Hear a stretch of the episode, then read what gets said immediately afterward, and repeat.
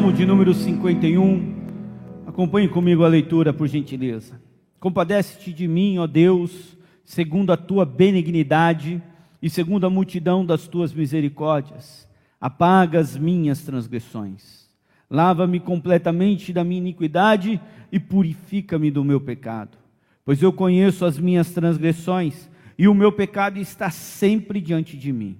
Pequei contra ti somente e fiz o que é mal perante os teus olhos, de maneira que serás tido por justo no teu falar e puro no teu julgar. Eu nasci na iniquidade, e em pecado me concebeu minha mãe. Eis que te comprases, na verdade, no íntimo e no recôndito me fazes conhecer a sabedoria. Purifica-me com isopo e ficarei limpo. Lava-me e ficarei mais alvo que a neve. Faz-me ouvir júbilo e alegria para que exultem os ossos que esmagaste. Esconde o rosto dos meus pecados e apaga todas as minhas iniquidades. Cria em mim, ó Deus, um coração puro, renova dentro de mim um espírito inabalável. Não me repulses da Sua presença, não me retires o teu Santo Espírito. Restitui-me a alegria da tua salvação e sustenta-me com um espírito voluntário.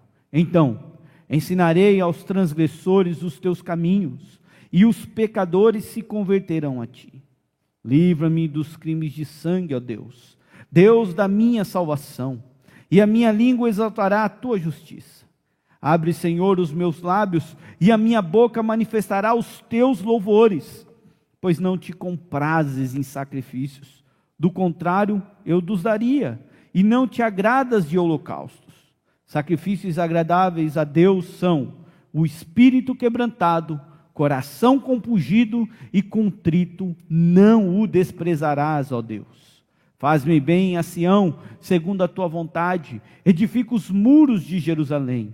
Então te agradarás do sacrifício de justiça, dos holocaustos e das ofertas queimadas, e sobre o teu altar se oferecerão novilhos. Feche seus olhos. Ore ao Senhor dizendo: Jesus, fale comigo. Eu preciso ouvir a Sua voz. Senhor, fala conosco nessa noite. Leva cativo a nossa mente ao Senhor. Que possamos, ó Pai, ouvir a voz do Seu Espírito falando ao nosso coração. E que possamos entender, compreender, ó Deus, aquilo que o Senhor está ministrando. Repreenda toda ação, toda retaliação de Satanás e que possamos, ó Deus, sairmos daqui certos, convictos de o que o Senhor falou ao nosso coração. Em nome de Jesus. Amém. Amados irmãos, eu me lembro que certa ocasião, uma jovem da igreja me procurou dizendo: Pastor, eu preciso falar com o senhor. É cinco minutos. E eu então parei e disse: Pode falar. E ela disse: Eu gostaria de liberar perdão para o Senhor. Aquilo me soou um pouco estranho. Eu fiz a pergunta que todo mundo faria no meu lugar: Por quê? Ela disse: Porque há um ano o Senhor falou algumas coisas que me magoou profundamente. Eu falei: Você está levando um ano para vir conversar comigo? Ela, um ano. Mas hoje eu quero liberar perdão para o Senhor. O Senhor brincou comigo e falou que eu era pecadora. E eu fiquei extremamente chateada, porque o Senhor me chamou de pecadora. E eu falei para ela: então eu vou chamar você de novo de pecadora. Porque isso não é chateação, é o que somos. Nós somos pecadores. João, escrevendo a sua primeira carta, ele diz que todos somos pecadores. E que se dissermos que não temos pecado, já estamos nos fazendo pecadores. Por isso, a minha pregação nessa noite é para os pecadores, incluindo eu. Amém? Todos nós estamos, temos que entender que pecamos e carecemos da glória de Deus. Se não vigiarmos, nós caímos, pecamos, rompemos o nosso relacionamento com Deus. Nós estamos diante de um salmo que foi escrito não por qualquer homem ou por qualquer personagem, mas ele está aqui para mostrar a vida, o acontecimento na vida de um homem que é chamado um homem segundo o coração de Deus. Um homem que compôs músicas, poesias a respeito de Deus. Um homem em que a Bíblia diz que o Senhor o ungiu e o Espírito de Deus estava sobre ele, ao ponto de quando ele tocava a sua harpa maravilhosa, o espírito imundo que estava sobre o rei Saul ia embora. Nós estamos falando de um homem que teve uma experiência fantástica com Deus ao derrotar um gigante. Nós estamos falando do rei Davi. A história da vida do rei Davi, ela nos inspira a sermos apaixonados por Deus, a vivemos uma vida de dependência a Deus, a queremos ser como Davi, um homem segundo o coração de Deus. Mas a Bíblia não esconde o erro dos seus heróis. E esse salmo é um salmo que foi escrito pelo próprio rei Davi. É conhecido como um salmo de penitência. É um dos seis salmos de penitência. Na verdade, esse é o quarto salmo de penitência que a Bíblia relata. É um salmo onde Davi expõe as entranhas do seu coração, ele expõe tudo aquilo que está dentro do seu coração e mostra o que o homem é capaz de fazer. O contexto do Salmo 51 é o segundo livro de Samuel, capítulo de número 11. Se você puder abrir comigo, segundo livro de Samuel, capítulo 11. Este é o contexto do Salmo de número 51.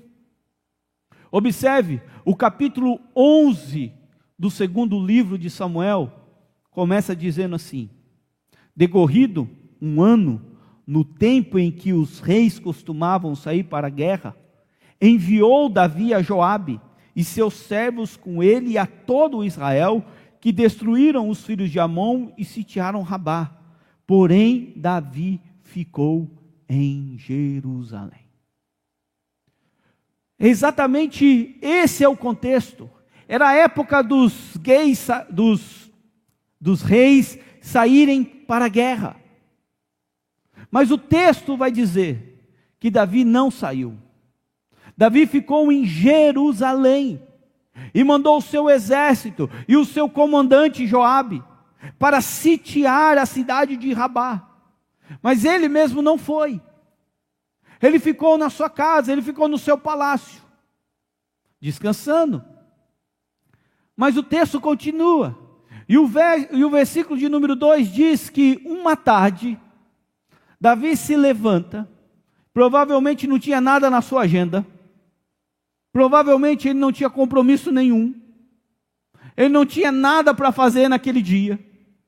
Ele se levanta e o texto é bem claro: levanta-se do seu leito e começou a andar. E o texto diz: passeando no terraço do palácio. E lá de cima, ele vislumbra, ele enxerga, ele vê uma mulher que estava ali, o texto diz, tomando banho. E o texto nos dá um detalhe importantíssimo: não era qualquer mulher. O texto não para apenas dizendo era uma mulher. Olha o detalhe, olha como o texto é rico. Diz que era uma mulher formosa. A palavra hebraica diz muito linda. Era uma mulher bonita. Davi não viu uma mulher qualquer, ele viu uma mulher bonita. Talvez ganharia o prêmio de Miss israelita. Era uma mulher que cativava, era uma mulher que fazia os olhos brilharem.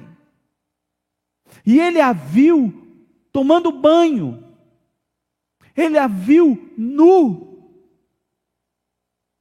E quando Davi olha aquela mulher, ele faz o que todos os homens crentes fazem: está repreendido em nome de Jesus.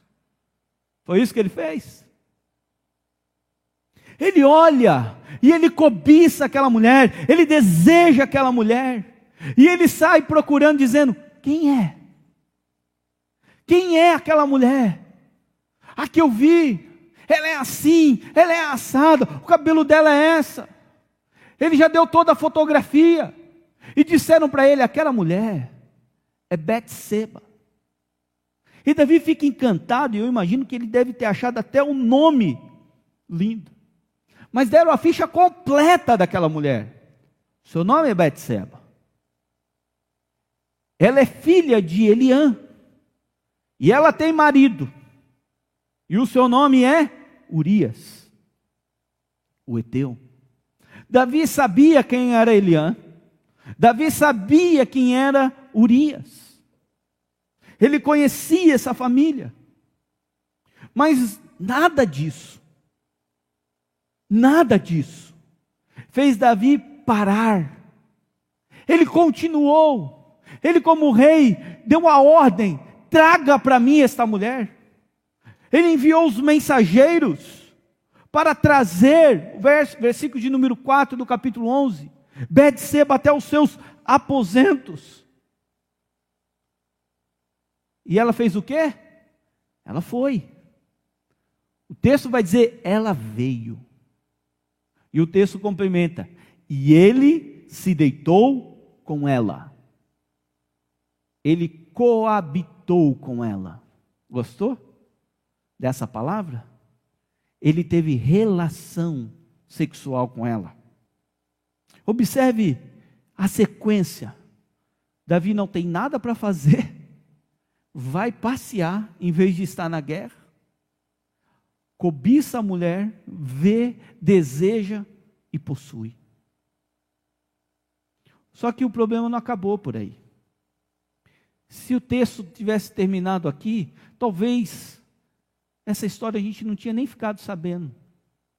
Mas o texto continua que, passado alguns dias, ela, por se purificado da sua imundícia, voltou para a sua casa.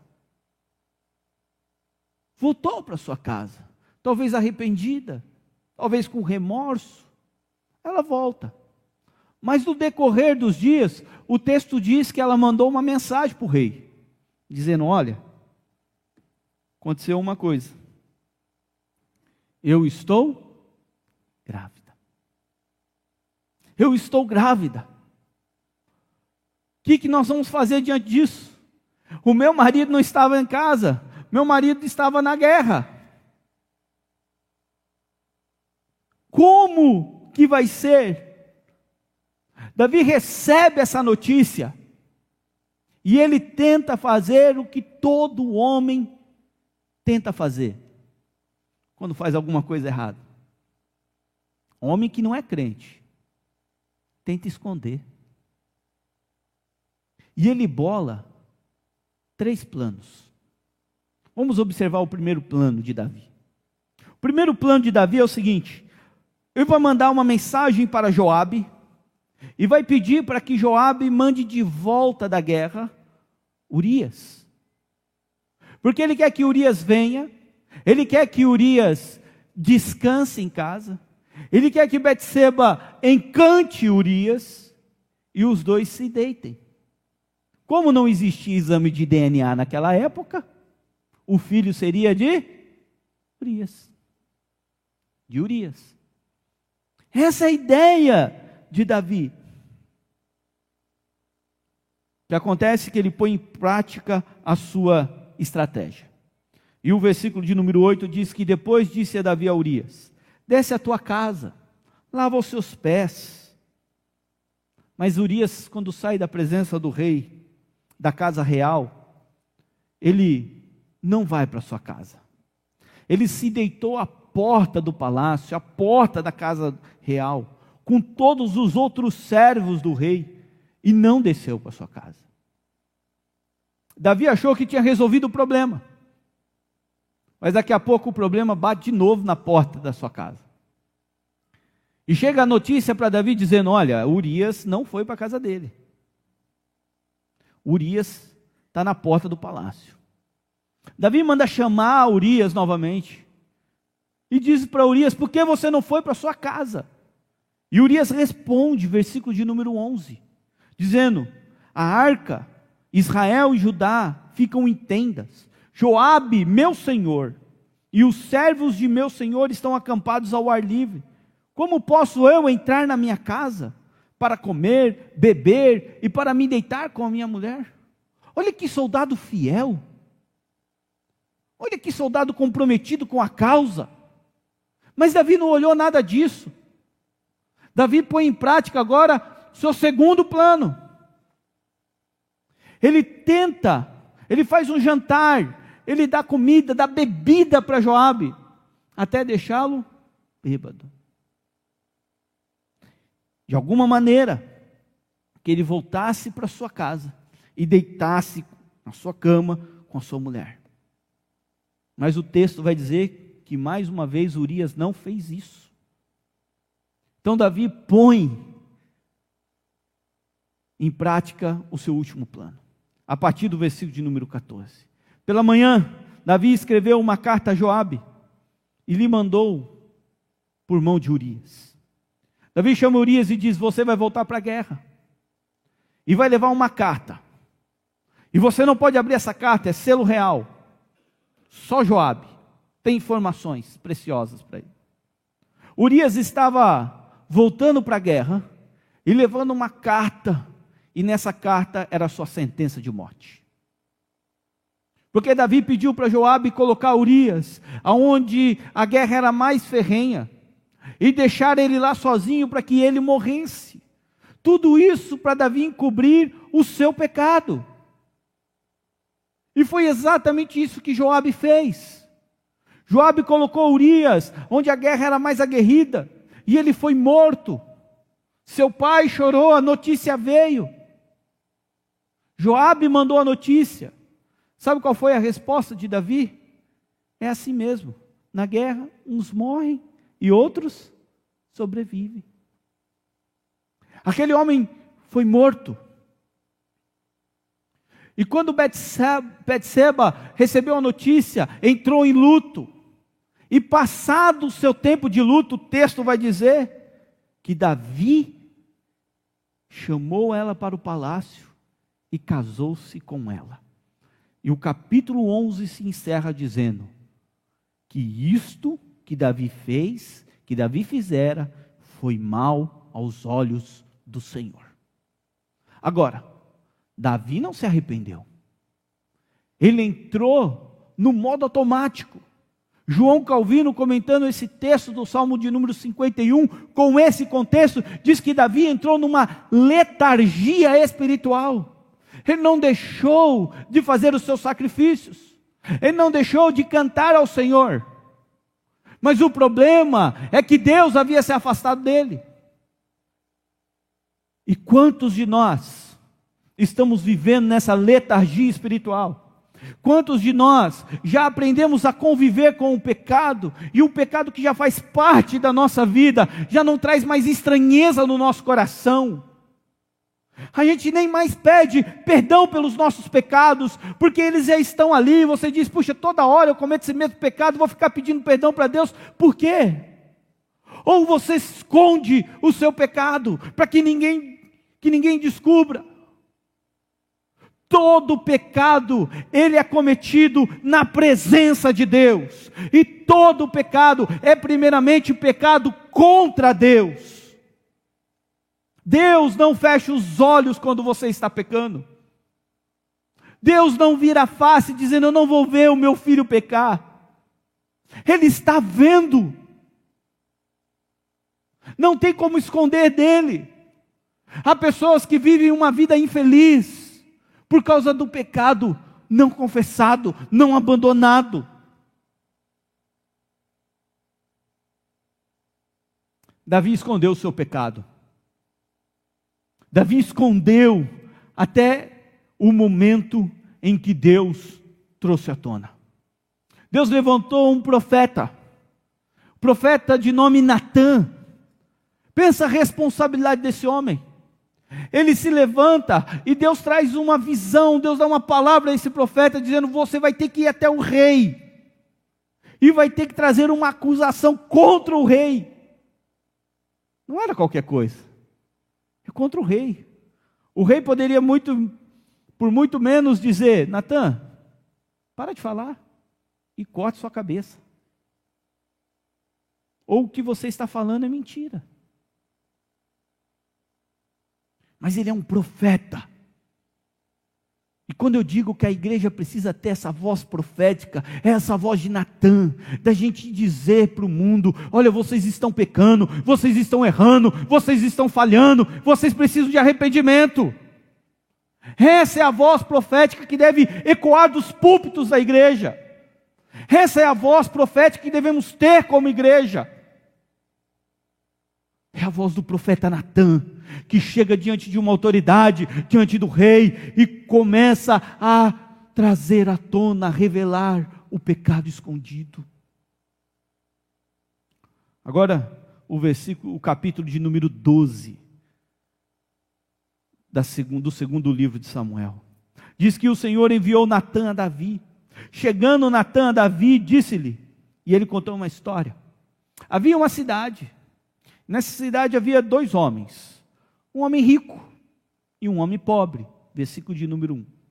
No versículo de número 2, ele vai dizer que o homem rico tinha ovelhas, tinha gados em grande número, tinha posses.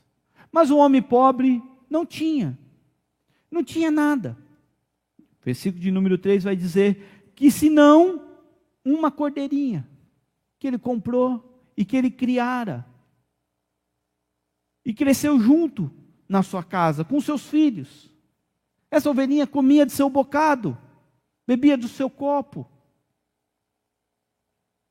dormia nos seus braços. É isso que ele está dizendo. Ele vai dizer que o homem pobre tinha essa cordeirinha como uma filha. E no versículo de número 4, diz que chega nessa história um viajante um viajante. E esse viajante foi até a casa do homem rico, e era cultural. Se o homem rico, se o, o viajante batesse na porta da sua casa, você tinha que dar abrigo, você tinha que dar comida. E o homem rico então pede para ele entrar, fala: Vou preparar um banquete para você. Só que em vez dele pegar um dos seus gados, um dos seus carneiros, dos seus cordeiros, ele decide pegar a única cordeirinha do homem pobre. Quando Davi ouve essa história, eu fico imaginando a cena, Davi se levantando do seu trono e dizendo para Natã que o homem que fez isso deve restituir quatro vezes mais, esse homem deve morrer, esse homem rico não tem caráter, esse homem rico está fazendo uma coisa errada. E o profeta cheio de Deus, cheio do Espírito Santo de Deus, ele aponta para o rei e diz: Este homem é você, Davi. Este homem é você. Você fez isso. Tu és, o versículo de número 7, tu és o homem. E assim diz o Deus de Israel: Eu te ungi rei de Israel. Eu te livrei das mãos de Saul. Dei-te casa a casa de teu Senhor. Te dei as mulheres de teu Senhor em teus braços. Te dei toda a casa de Israel e de Judá. E se tudo isso você achasse que era pouco, eu teria te acrescentado mais ainda. Mas, olha o que o Senhor vai dizer para Davi: desprezaste, jogaste fora a minha palavra, fazendo o que era mal perante o Senhor. E as consequências do pecado, o Senhor traz a Davi. A espada não iria jamais se afastar da sua casa. Ele teria problema com seus filhos. E aquela criança que Betseba estava gerando, Deus a tomaria para si. Ela iria morrer. É nesse momento que brota no coração de um homem o verdadeiro arrependimento. O texto vai dizer que as primeiras palavras de Davi a Natã foi: pequei. Pequei contra o Senhor. Pequei contra o Deus de Israel. E Natã vai dizer para Davi: Você pecou, mas o Senhor te perdoou. É nesse contexto que Davi começa a escrever o Salmo de número 51. E eu convido você agora a voltar para o Salmo de número 51. É diante dessas palavras duras que o profeta Natan trouxe, revelando o seu pecado, que Davi começa a orar, começa a clamar a Deus, e ele começa a dizer no verso de número 1, acompanhe comigo: Compadece de mim, ó Deus, segundo a tua benignidade e segundo a multidão das tuas misericórdias. Olha a oração de Davi, após ele ter errado, após ele ter pecado, ele clama a Deus, ele clama ao Senhor, e aqui ele invoca dois atributos de Deus. Primeiro, ele diz: Compadece de mim, segundo a tua benignidade. Ele conhece o Deus Todo-Poderoso e ele clama ao Senhor porque Deus é benigno, porque Deus é compassivo, porque Deus é perdoador. E olha o que ele, a, a, o segundo atributo que ele diz aí, e segundo a multidão das tuas misericórdias. Davi não diz aqui segundo a multidão dos meus pecados, mas ele está dizendo para o Senhor, segundo a multidão das tuas misericórdias. Davi está chegando diante de Deus e está dizendo: Senhor, tu és benigno, tu és bondoso, compadece de mim. Eu errei, eu falhei, eu errei o alvo. Olha para mim agora na sua benignidade. O Senhor é o Deus de muitas misericórdias. O que Davi está orando, ele está dizendo para Deus: Deus, eu não mereço ser perdoado. Eu mereço ser condenado, mas o Senhor é um Deus misericordioso. Isso deveria animar o meu coração, o seu coração, a nós caímos de joelhos hoje e confessarmos os nossos pecados diante de Deus, porque assim encontraremos misericórdia para nós. Eu não mereço, eu mereço ser condenado, mas o nosso Deus é rico em misericórdia. E Davi começa a clamar ao Senhor, benigno, misericordioso.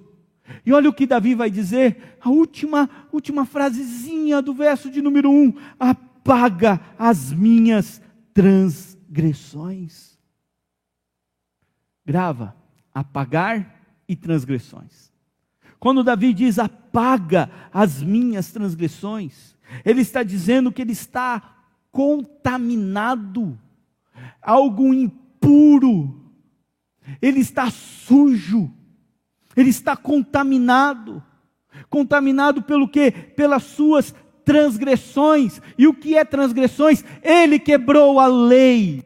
E se a gente fosse estudar esse texto mais profundamente, ele quebrou seis dos dez mandamentos.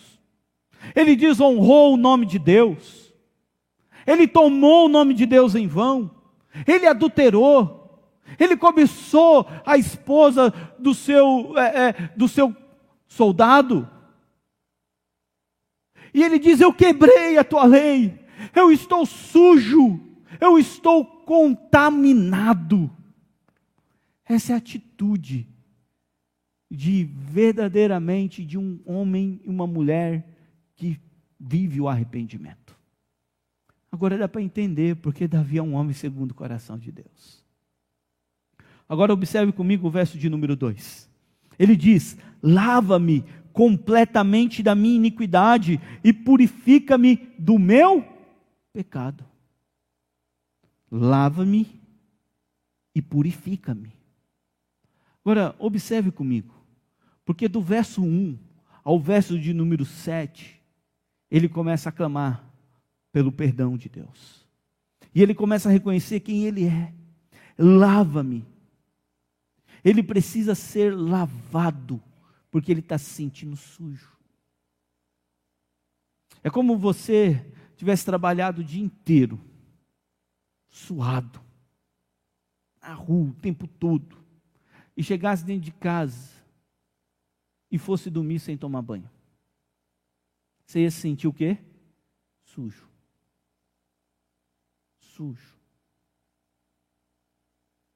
Só que ele está se sentindo sujo, não por fora, está se sentindo sujo por dentro. Sabe quando a gente erra?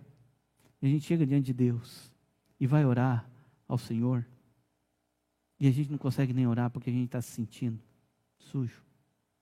Sabe aquele adolescente que faz uma coisa errada e chega diante do pai e fica cabeça abaixo?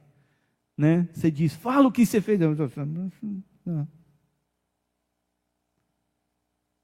está se sentindo sujo.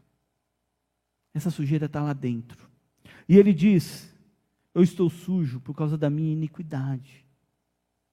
Ele diz: Purifica-me. Purifica-me. Olha o nome que ele dá: do meu pecado. Eu errei o alvo. Eu errei o alvo. O alvo é esse. Eu fui para cá. Eu errei o caminho. O purificar aqui é a ideia de que ele está pedindo para Deus roupas limpas. Em outras palavras, ele está dizendo: vamos recomeçar. Me dá um banho, purifica-me. Eu quero recomeçar.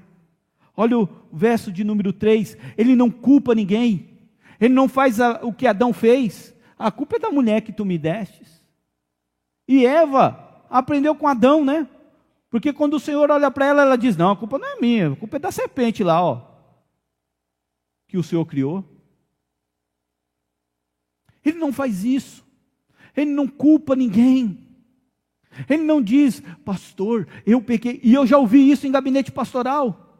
Pastor, eu pequei porque a minha esposa não não olhava para mim. 30, 40 dias ela não me deseja, ela não me quer, e aí eu fui procurar em outro lugar. Isso está errado. Ele não coloca a culpa em ninguém. Ele diz: Eu pequei. Eu pequei. Eu conheço as minhas transgressões. Eu sei que o meu pecado está sempre diante de mim. Agora, olha o verso de número 4 quando é profundo. Ele diz que pequei contra ti. Ele entende que todo pecado primeiramente, é cometido contra Deus. Ele errou com Urias, ele errou com Eliã, ele errou com Betseba, ele errou com Joabe, ele errou com o seu povo. Mas primeiramente ele diz: Eu pequei contra o Senhor. Foi contra o meu Deus. E olha que Davi vai dizer: O Senhor é justo. E sabe por quê? Ele entende quem ele é. E olha o verso de número 5. Ele diz: Eu nasci. Eu nasci em pecado. Eu nasci na iniquidade. Em pecado me concebeu minha mãe. Ele é pecador por natureza. E todos nós somos pecadores por natureza. Aí ele chega no verso de número 7, que termina essa primeira sessão. E ele diz: Purifica-me com isopo e ficarei limpo. Lava-me e ficarei mais alvo que a neve. Olha que interessante, porque ele usa mais uma vez a palavra purificar. Só que agora ele diz: Purifica-me com isopo. O que é isso? Era um arbusto, e nas suas hastes ele tinha alguns pelos, e os sacerdotes usavam esse arbusto para molhar o sangue e aspergir o sangue. Ou também para molhar aquele arbusto em uma água e trazer a purificação nos atos cerimoniais. Então ele usa essa ideia para dizer: olha, purifica-me com o sangue, purifica-me com as águas cerimoniais de purificação, lava-me Queridos irmãos, quando nós pecamos e confessamos os nossos pecados diante de Deus, a Bíblia nos ensina que o sangue de Jesus é poderoso para nos purificar de todo pecado. Não há pecado que Deus não perdoe. Não há pecado que seja maior do que o perdão de Deus.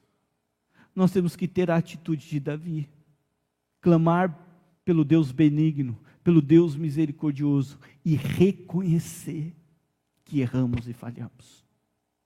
Dê nome aos seus erros, aos seus pecados. A partir do verso de número 8, começa a segunda sessão desse salmo. Agora ele não apenas clama pelo perdão de Deus, lava-me. Ele agora diz: restitui-me.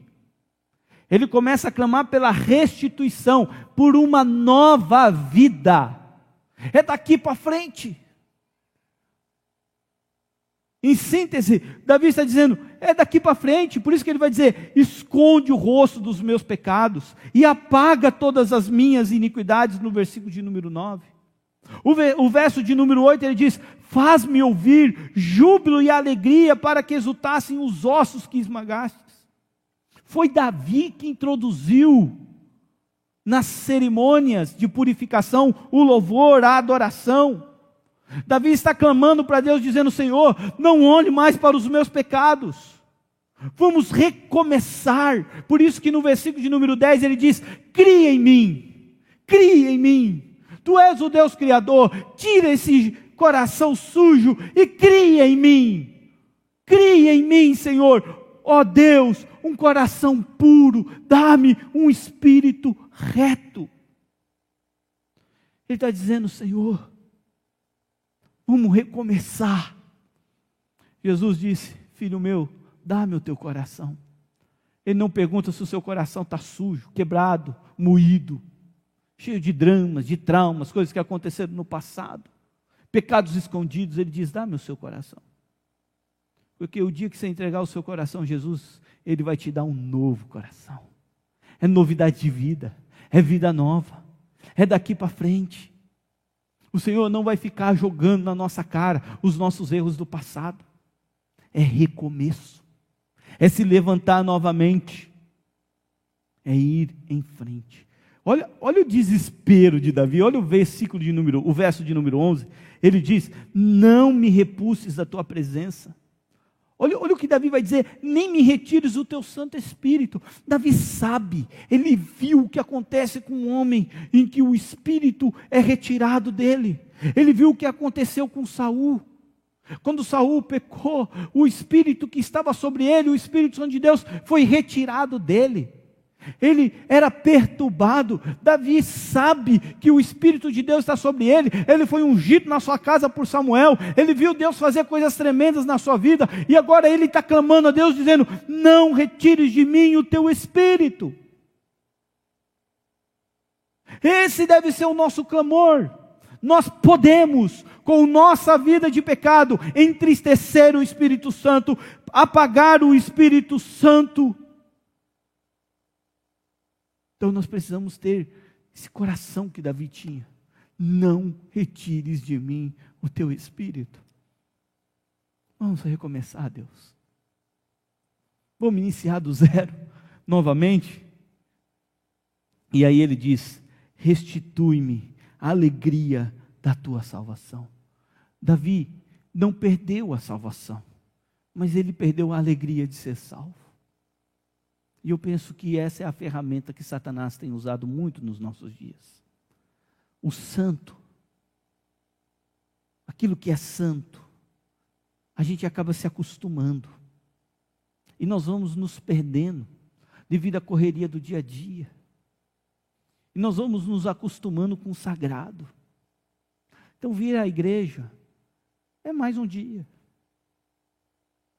Fazer uma oração quando der. Você não tem mais a alegria, os seus olhos não brilham mais. Você não tem mais aquela sede, aquela vontade de quando você entra dentro do carro, você colocar louvores a Deus.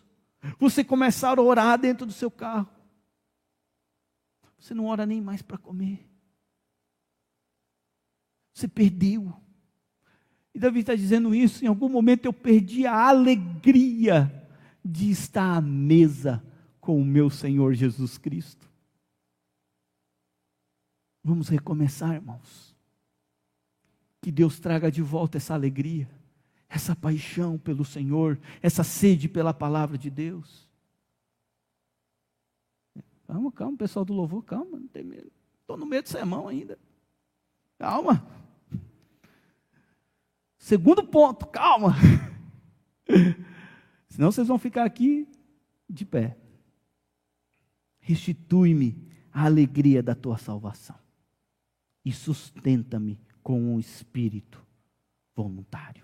Interessante que esse sustenta-me, Davi está dizendo: Eu quero ser dependente do Senhor.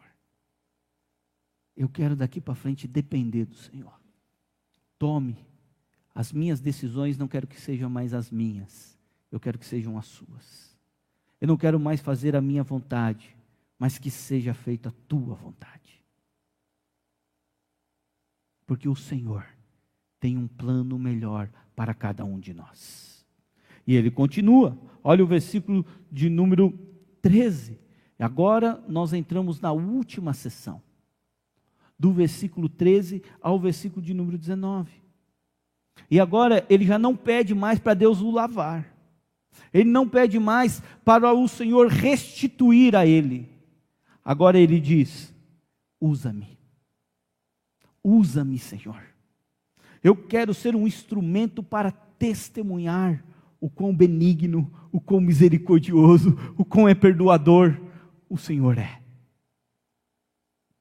Eu quero agora testemunhar. E ele diz: então, depois de ser lavado, depois de ser restituído a minha nova vida, eu quero ensinar a todos os pecadores Olha o que diz aí o versículo de número 13: aos transgressores e os, os teus caminhos, e os pecadores se converterão a ti, Senhor. Olha que palavra maravilhosa. Essa é a função daquele que foi alcançado pela, pela graça de Deus, cujos seus pecados foram perdoados. Ele não se cala, ele não se omite, ele não se esconde. Ele expressa na prática e em palavras aquilo que Cristo fez na sua vida. É isso que Davi está querendo. Davi diz: livra-me desses crimes de sangue, eu não quero cometer mais. Tu és o Deus da minha salvação, é a minha língua, exultará a tua justiça. Nós começamos o salmo com alguém clamando pelo Deus benigno e pelo Deus misericordioso. E nós estamos terminando o salmo. Alguém clamando e dizendo: Senhor, usa-me para mostrar que o Senhor é benigno, que o Senhor é misericordioso. Davi era o rei. Ele tinha, ele tinha condições, podemos dizer assim, financeiras, para poder fazer todos os sacrifícios para fazer muitos sacrifícios ao Senhor. Ele era dono de grandes rebanhos. Mas olha o que ele vai dizer no versículo de número 17, versículo de número 16. Pois não te comprases em sacrifícios. Do contrário, eu daria. Não te agradas de holocaustos. Aí ele vai dizer, verso de número 17: Sacrifícios agradáveis a Deus são um espírito quebrantado, coração compungido e contrito, esse Deus não desprezará. Se você não quer ser desprezado por Deus, tenha um espírito quebrantado e um coração compungido. Agora sim, concluindo, agora o louvor pode vir. Concluindo, guarde três coisas no seu coração. Primeira delas, o perdão e a restauração de Deus é resultado da graça de Deus. Tu és benigno, tu és misericordioso. Nenhum outro Deus. E o mais interessante é que Deus não cobra de nós o seu perdão. Ele nos dá gratuitamente a todos aqueles que verdadeiramente se arrependem e abandonam o seu pecado. O perdão e a restauração de Deus traz uma nova vida. Uma nova vida. Davi cometeu vários pecados. E os seus pecados atingiram, segundo o verso de número 3, os seus olhos, sua verso de número 6, sua mente. O verso de número 8, o pecado atingiu os seus ouvidos e seus ossos. O verso de número 10, o pecado atingiu o seu coração e espírito. O verso de número 14, suas mãos. o versos 13, 14 e 15, seus lábios. Esse é o preço elevado que o homem recebe quando peca. São consequências dolorosas. Ele teve que viver com as consequências do seu erro. Teve que viver. O filho de Betseba morreu. A espada nunca se furtou da sua casa. Mas o perdão de Deus é tão maravilhoso que Deus, além de nos perdoar, Ele nos dá força para que a gente possa suportar as consequências do nosso pecado. Ele nos dá a graça de suportar as consequências dos nossos erros. Ele nos anima, nos fortalece, mesmo quando estamos colhendo o mal que nós mesmos plantamos. Ele está ali conosco, dizendo: continua, continua, continua, eu estou com você e vou ficar com você até o fim. Recomeço. E por último, o perdão e a restituição, a restauração de Deus, gera em nós o desejo, o anelo de testemunhar, de dizer: Eis-me aqui, Senhor, envie-me a mim. Eu era um homem de lábios impuros, mas eu fui tocado, fui perdoado, fui restaurado e agora eu sou uma nova criatura. É daqui para frente. Então eu quero testemunhar do Senhor. Eu quero testemunhar para minha família que o Senhor renovou o meu compromisso com o Senhor. Eu quero testemunhar para os meus amigos que o Senhor mudou a minha vida. Quem roubava não vai roubar mais. Quem furtava não vai furtar mais. Quem estava viciado em pornografia vai abandonar a pornografia. Quem está adulterando vai abandonar o adultério. É daqui para frente. Reconheça o seu pecado. Se arrependa e siga o seu caminho, mas agora com Jesus Cristo, escrevendo a história da sua vida. Vamos ficar em pé em nome de Jesus.